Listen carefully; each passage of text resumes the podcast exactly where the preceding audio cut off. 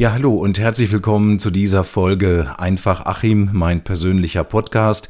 Und diese Folge, die wird tatsächlich sehr persönlich, denn ich möchte euch gerne von meinem Unfall mit meinem E-Scooter erzählen.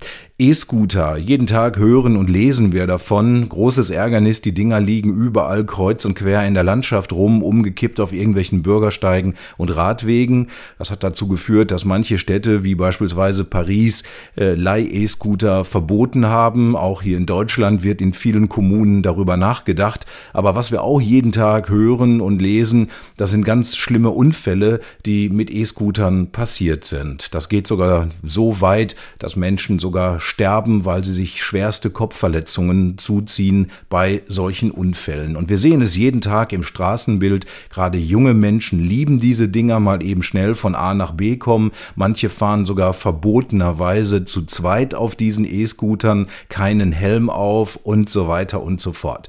Äh, kommen wir jetzt mal auf meine Geschichte zu sprechen. Im Sommer 2020 war ich angefixt von diesen E-Scootern und habe mir einen zugelegt und es war wirklich Liebe auf den ersten Blick. Und in den vergangenen drei Jahren habe ich äh, 3000 Kilometer mit meinem E-Scooter zurückgelegt. Äh, ich habe es nicht nur genossen, bei wunderschönem Wetter, bei strahlendem Sonnenschein durch die Gegend zu fahren und mir den Wind um die Ohren wehen zu lassen, sondern ich habe auch manche Kurzstrecken tatsächlich mit dem E-Scooter Scooter zurückgelegt, bin damit zur Arbeit gefahren und so weiter und so fort. Also wie gesagt, dieses Teil und ich, wir waren absolut unzertrennlich. Und jetzt beginnt die Geschichte am 26. September.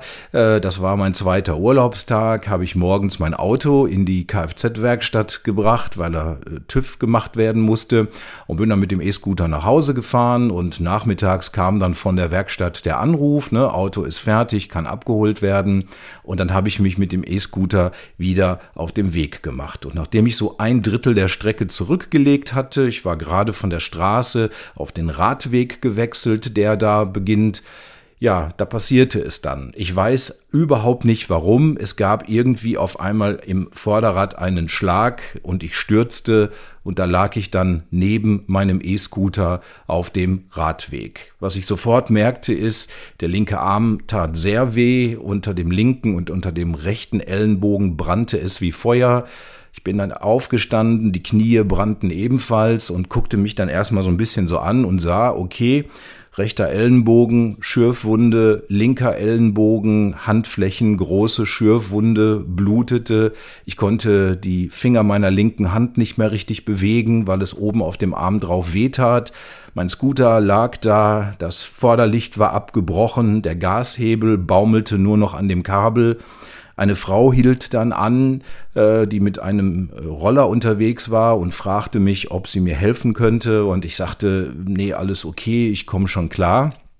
Und äh, ja, dann guckte ich mir so irgendwie das Armband meiner Apple Watch an, das ist so ein Metallarmband, das war total verbogen und total kaputt und die Uhr baumelte an meinem Handgelenk und äh, Gott sei Dank saß der Helm noch, weil ich also tatsächlich immer Helm trage, wenn ich E-Scooter fahre. Ja, und dann habe ich so überlegt, was machst du jetzt? Ne? Muss ja jetzt irgendwie wohl einen Arzt haben oder Krankenhaus, weil der linke Arm sehr weh tut und so. Fährst du jetzt nach Hause oder gehst du jetzt nach Hause oder zur Werkstatt? Also ich habe mich dann entschieden, komm, bist ja fast da, äh, beweg dich zur Kfz-Werkstatt und hol erstmal dein Auto ab, damit du mobil bist. Ja, und dann habe ich den Scooter so vor mich hingeschoben und dann merkte ich schon, wie mir so vor den Augen so schwummerig wurde. Alles wurde so milchig. Ich konnte nichts mehr richtig erkennen und äh, merkte auf einmal, dass ich auch gar nicht mehr so auf dem Gehweg unterwegs war, sondern schon so an der Randbegrünung in den Sträuchern und dann war so mein Gedanke, ja, okay, du wirst jetzt vermutlich das Bewusstsein verlieren. Also das Beste ist, äh, Du schnappst dir jetzt ganz schnell dein Handy und rufst dir einen Rettungswagen, bevor du hier bewusstlos auf der Straße liegst. Ähm, dann besserte sich allerdings so dieser Allgemeinzustand, weil ich dann dachte, okay, das ist bestimmt jetzt der Schock von dem Sturz. Und ähm, ja, ich habe mich dann ähm, zu dieser Kfz-Werkstatt hinbegeben. Und die sagten auch sofort, oh mein Gott, was ist passiert irgendwie? Und äh, ja, ich habe dann den Scooter hinten in meinen Kofferraum gepackt und habe dann direkt bei meinem Hausarzt angerufen und gesagt, ich bin gerade mit dem E-Scooter gestürzt, kann ich vorbeikommen. Und die waren super nett, die haben gesagt, klar, kommen Sie sofort vorbei. Ja, und dann bin ich dann zu dem Doc hin und der untersuchte dann so meinen linken Arm, so kann ich meine Finger bewegen und so. Ja, und der meinte dann, ja, hier, ich schick dich ins Krankenhaus zum Röntgen, weil Ellenbogen, hm, muss man immer vorsichtig mit sein.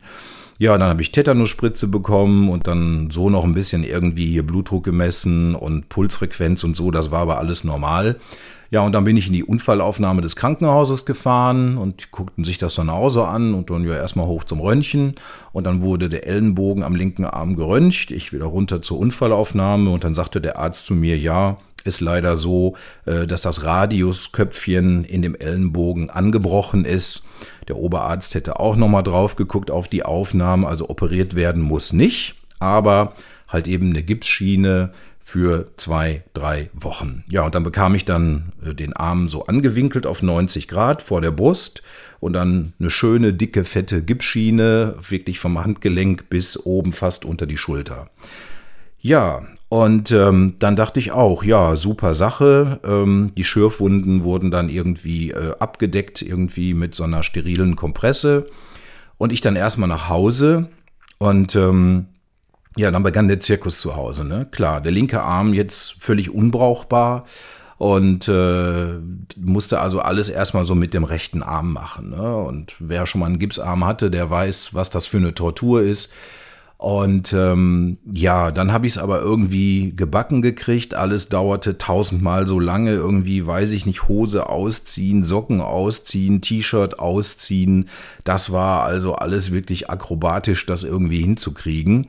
Und dann kam so das Thema, ja, liegen im Bett, äh, grausam. Ne? Also mit so einem linken angewinkelten Gipsarm kann man natürlich nicht auf der linken Seite liegen. Rechte Seite kam irgendwie auch nicht in Betracht. Also lag ich da wie ein Marienkäfer auf dem Rücken und äh, war ehrlich gesagt froh, als ich dann irgendwann mal morgens um drei Uhr beschlossen habe, nee, komm, macht keinen Sinn, steh auf und äh, äh, dann kam das nächste Problem. Duschen oder baden. Also Gips darf ja nicht nass werden. Ich hatte jetzt auch nicht so eine große Tüte, um das abzudecken. Also ähm, habe ich mich dann für die Badewanne entschieden. War natürlich äh, eine Tortur, da wieder rauszukommen, aber es hat funktioniert. So, und dann ähm, an dem Tag darauf habe ich dann abends festgestellt, oh, irgendwie scheint der Gips gebrochen zu sein, aber du musst ja eh morgen zum Orthopäden, dann kann er sich das angucken. Ja, und an dem Morgen bin ich dann wieder in die Badewanne, dumm wie ich bin, und saß dann da in der Badewanne und dachte, ja, wie kommst du jetzt hoch? Weil kannst dich ja irgendwie so gut wie gar nicht mehr bewegen. Dann habe ich es dann irgendwie doch hingekriegt, äh, mich in der Badewanne hinzustellen, bin dann aber dummerweise ausgerutscht und so mit dem rechten Rippenbogen voll in die Kante der Badewanne geknallt. Das tat lecker, lecker weh. Ja, dann bin ich zum Orthopäden und ähm, der guckte sich den Gips dann an und meinte, jo, der ist gebrochen, aber wir lassen den übers Wochenende jetzt erstmal dran und am Montag machen wir dann Kontrollröntgen und dann nehmen wir den Gips ab. Und ähm, ja, und dann bin ich dann äh, nach Hause wieder und äh, ich konnte mich irgendwie überhaupt gar nicht mehr bewegen, ne, weil irgendwie die ganze rechte Seite tat total weh und äh, liegen ging gar nicht mehr irgendwie, äh, weil alles weh tat, tief einatmen und so, also wirklich der Horror. Und als ich dann montags morgens bei dem Orthopäden war, wurde der Gips dann abgenommen, es wurde geröntgt und er sagte dann, okay, man sieht da oben diesen Bruch an diesem Kugelköpfchen im Ellenbogen, aber er sagte, der Bruch, der ist jetzt nicht so wahnsinnig tief, also es ist tatsächlich leicht angebrochen, wir lassen den Gips ab und ähm, die Hand bewegen und den Arm, soweit es geht. Und dann erzählte ich ihm auch noch von meinem Sturz in der Badewanne.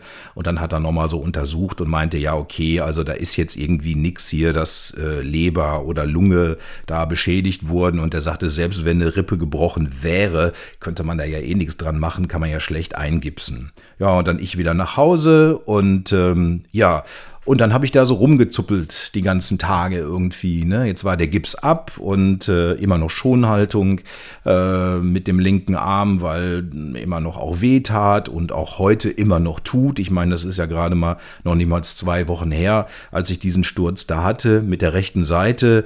Hm, das ist schon besser geworden, aber ich fühle mich irgendwie immer noch wie so ein halber Mensch, weil der linke Arm irgendwie scheinbar immer noch nicht zu mir gehören will so richtig und äh, ja, ähm, was will ich damit sagen? Die große spannende Frage war natürlich, werde ich jemals in meinem Leben wieder E-Scooter fahren? Also ich muss ganz ehrlich sagen, hm, mit so einem kleinen Teil, mit diesen kleinen Rädern werde ich nicht mehr fahren weil der Orthopäde mich auch fragte mit dem Arm, wie ist das passiert? Und dann habe ich ihm gesagt, ja, ich bin mit dem E-Scooter gestürzt, ohne Fremdeinwirkung. Und da meinte er auch direkt zu mir, ja, die brauchen sie auch gar nicht, weil bei den kleinen Rädern passiert das einfach von ganz alleine, sagt er. Und ich sehe ja halt jeden Tag hier in meiner Praxis, äh, was da so jeden Tag passiert. Und sagt er, da haben sie echt noch Glück gehabt. Und das ist auch so meine Einstellung. Ja, ich hatte wirklich Glück, weil es hätte wesentlich schlimmer kommen können. Aber wie gesagt, ich habe mir gesagt, auf so einem Ding sich draufzustellen, mit diesen kleinen Spielzeugrädern und damit über die Straße zu fahren, ähm, werde ich nicht mehr machen. Und dann habe ich geguckt, gibt es eigentlich auch Scooter mit größeren Rädern? Und ich habe dann tatsächlich ein Modell gefunden, das hat vorne 20 Zoll Räder und hinten 16 Zoll Räder, also fast schon wie ein richtiges Fahrrad. Und eventuell werde ich mir dieses Teil dann zulegen und dann damit wieder fahren. Aber diese kleinen Teile, die wir jeden Tag so durch Stadtbild flitzen sehen, da werde ich mich einfach nicht mehr draufstellen. Es ist relativ unwahrscheinlich, sage ich jetzt mal, dass mir so ein Sturz noch einmal passiert. Aber ähm, mir war das jetzt echt eine Lehre und ich möchte das Schicksal nicht herausfordern. Und ähm, ich sehe ja, wie ich jetzt hier rumhample und was davon alles abhängig ist, weil man muss sich dann irgendwie mit Lebensmitteln beliefern lassen, äh, muss sich mit dem zufrieden geben, was dann da im Angebot ist bei diesem äh, Online-Dienst, was die einem liefern können. Man kann zu Hause relativ wenig machen, die simpelsten Sachen einfach ein Handtuch zusammenlegen oder eine Wasserflasche aufschrauben. Äh, ein Experiment, ne? das macht man sonst völlig automatisch, Flasche, zack, aufgeschraubt. Es geht gar nicht. Ne? Also man muss sich dann die Flasche irgendwie zwischen die beiden Oberschenkel einklemmen und mit der rechten Hand dann den Verschluss aufmachen. Also man fängt wirklich an, sein Leben zu improvisieren jeden Tag. Und äh, darauf habe ich ehrlich gesagt keine Lust, weil äh, so einfach für so ein Freizeitvergnügen, so eine Geschichte wie jetzt, muss echt nicht nochmal sein. Und deswegen habe ich eine Botschaft für euch alle da draußen, weil viele von euch fahren ja auch gerne mit diesen E-Scootern durch die Gegend und tragen vermutlich auch noch nicht mal einen Helm, weil sie sagen, mir passiert eh nichts. Ich kann nur dringendst appellieren, egal ob ihr mit dem Fahrrad fahrt oder mit dem E-Scooter, bitte, bitte, bitte, tragt einen Helm. Die Dinger sehen zwar nicht so geil aus, aber sie schützen echt euren Kopf, weil ich hatte jetzt echt das Glück, dass ich nicht mit dem Kopf irgendwo aufgeschlagen bin, aber genauso gut hätte es passieren können, dass ich auf den Asphalt aufgeschlagen wäre mit dem Kopf oder noch gegen die Bordsteinkante. Und so ein Helm schützt wirklich euren Kopf. Also bitte tragt einen Helm auf dem Fahrrad und auf dem E-Scooter. Und wenn ihr mit diesen kleinen Teilen unterwegs seid, Bitte achtet auf den Straßenverkehr, achtet auf entgegenkommende Radfahrer, Fußgänger, auf Autos, nicht einfach willkürlich durch die Gegend heizen. Das sehe ich auch sehr oft. Manche Leute fahren auf dem Radweg und fahren einfach auf die Straße, ohne zu gucken, ob da Autos fahren oder sonst was. Also bitte fahrt umsichtig mit diesen Dingern und vielleicht auch nochmal drüber nachdenken, ob es so ein cooler Gedanke ist, auf so einem kleinen Spielzeug zu stehen, mit diesen kleinen Mini-Rädern, ich meine, die sind ja groß wie Kinderwagenräder, und damit dann doch locker so 20, 23 Stundenkilometer zu fahren, weil ich habe jetzt selber festgestellt, wenn das Ding ausbricht oder sich selbstständig macht, ihr habt keine Chance mehr. Ihr könnt euch nicht auffangen, ihr könnt gar nichts. Ihr fallt auf die Nase. Also, das wie gesagt war und ist meine Erfahrung mit dem E-Scooter-Fahren. Und ähm, ich hoffe, dass es alsbald besser wird mit dem linken Arm und äh, ich den dann wieder richtig bewegen kann, weil gerade jetzt hier auch heute, wo ich diese Podcast-Folge aufnehme, tut er ziemlich weh obendrauf. Ich kann ihn auch noch nicht richtig strecken und so weiter. Ich komme auch mit der linken Hand zum Beispiel beim Haarewaschen nicht oben an den Kopf. Also ich fühle mich echt wie so ein halber Mensch und äh, ja, nee, das möchte ich nicht nochmal erleben. In diesem Sinne, bleibt gesund und passt auf euch auf. Bis zum nächsten Mal. Tschüss.